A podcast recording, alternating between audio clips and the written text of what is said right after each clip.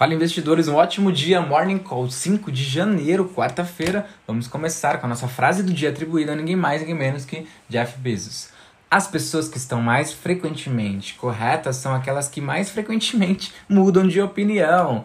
Cenário Brasil, o valor de crédito de carbono chega ao varejo. O mercado voluntário de créditos de carbono movimenta um bi de dólares, aproximadamente, é denominado por empresas que buscam é, compensar as emissões dos gases de efeito estufa resultantes das respectivas operações, mas cresce a demanda de consumidores que desejam compensar as próprias emissões. No Brasil, as primeiras experiências começam a ganhar corpo e envolvem não só a comercialização de créditos. É, nova onda de Covid, gripe e resfriado afasta trabalhadores e coloca empresas em alerta. Não se fala em outra coisa. Uma nova onda de contaminações é, vai passando pelo país acompanhada pela circulação de outro tipo de gripe, mais forte e mais transmissível. Se por um lado a vacinação dá sinais de que consegue conter um novo pico de mortes pela doença, por outro, o aumento da contaminação está tirando de circulação a força de trabalho em diversos setores. Empresas e mercados. XP adquire participação minoritária na Suno. XP Inc. anunciou nesta terça a aquisição de uma participação minoritária no grupo Suno, envolvendo a Suno Research, Suno Asset, entre outros frentes de conteúdo, dados e análise. De acordo com o comunicado, a parceria fortalece a oferta de conteúdos e produtos financeiros, potencializando o alcance da XP por meio de suas marcas, que inclui ainda as plataformas Rico, XP, IM+, e a escola de investimentos Xpeed. Já para a Suno, a avaliação é de que a transação será estratégica para acelerar o crescimento. Não foi divulgado o valor ou percentual da aquisição. Grupos nacionais vão se manter como consolidadores em 2022.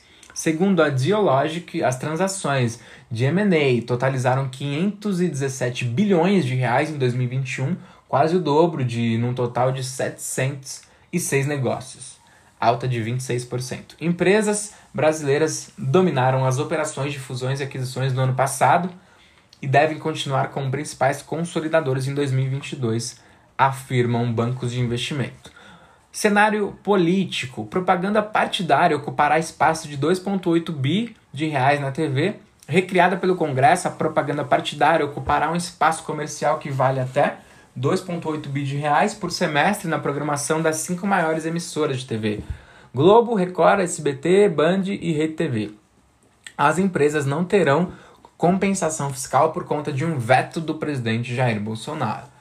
Governo diz que zerou a fila de espera de 2021 para o acesso do auxílio emergencial. Segundo a pasta, cerca de 2,7 milhões de famílias foram incluídas no Auxílio Brasil na competência de dezembro, que será paga em janeiro. Ao todo, mais de 17 milhões de famílias devem receber o auxílio neste mês. O calendário do pagamento ao longo de 2022 está no portal da pasta.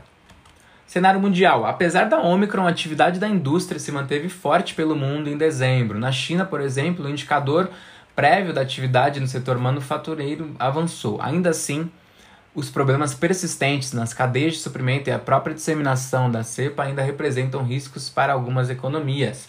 Índice gerente de compras, o PMI, da China subiu de 49,9 para 50,9, um ponto, em dezembro.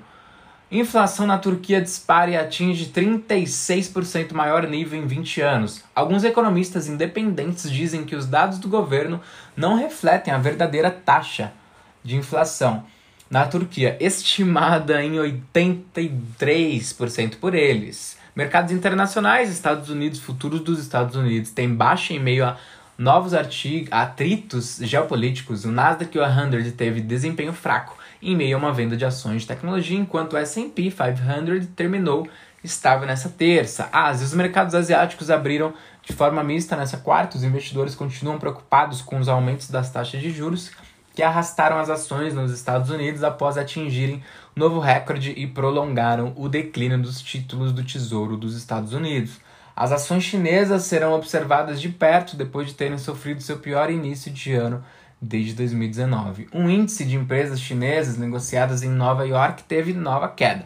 Europa, as ações europeias atingiram um recorde na terça à medida que o impulso do ano novo continuou nos mercados globais. O índice pan-europeu Stocks 600 fechou 0,8% mais alto, tendo atingido anteriormente um recorde intradiário de 495. A maioria dos setores e grandes bolsas estavam em território positivo. Petróleo e commodities, a OPEP e seus aliados concordaram em retomar a produção interrompida, já que as perspectivas para os mercados de petróleo melhoraram, com grande parte da demanda se mantendo apesar da nova variante do coronavírus. Minério de ferro, futuros de minério subiram na quarta, mas ficam presos em uma faixa de negociação estreita, já que a demanda de reabastecimento impulsionou os preços à vista na China para os mais altos em mais de uma semana, apesar dos controles renovados de produção de aço na cidade de Tanshan.